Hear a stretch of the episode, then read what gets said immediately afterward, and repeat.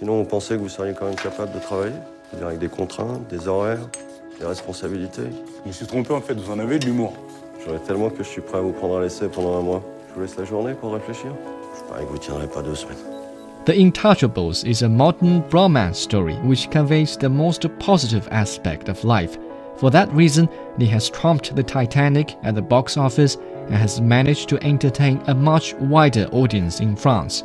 The movie begins with a car chase, which defines the general approach of the film.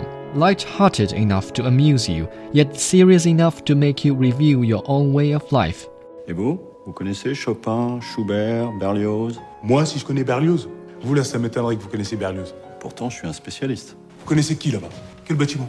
Berlioz, avant d'être un quartier, c'est un compositeur célèbre, écrivain et critique du 19e.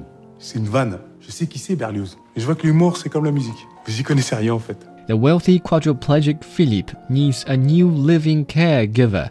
However, he is unimpressed by the lineup of highly qualified and experienced interviewees. As a result, he takes an interest in an ex convict who attends the interview in order to receive a rejection signature which would allow him to continue receiving welfare benefits. Driss, Philippe's new caregiver of African descent, often forgets about the fact that his boss is paralyzed from the neck down, an error which gives Philippe new hope in life as he experiences what it's like to be treated like a normal, healthy person. The contrast between the two characters is extremely effective. The wealthy Philippe is knowledgeable and always well mannered.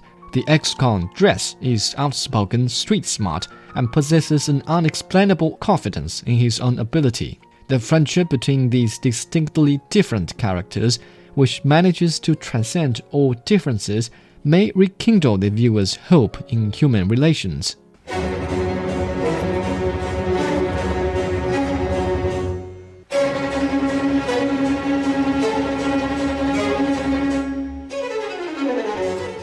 The positive allure of this movie is also represented by the amiable character of the caregiver Driss, played by Omar Sy.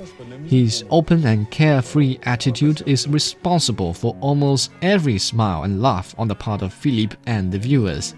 In February, the TV comic won the Caesar Award for Best Actor, beating Oscar winner Jean Dujardin of The Artist. Last but not the least, the movie is also absorbingly musical. Philippe is well versed in classical music, and his luxurious house is constantly flowing with the softer tunes of Ludovico Einaudi. Oui, je suis bon chevalier Omar Sy's ridiculing of the genre, his infectious dancing display, as well as his passion for his favorite band, provide memorable moments throughout the film. The Intouchables is a movie that makes you forget about the harsh realities of life and helps you stay focused on the positives.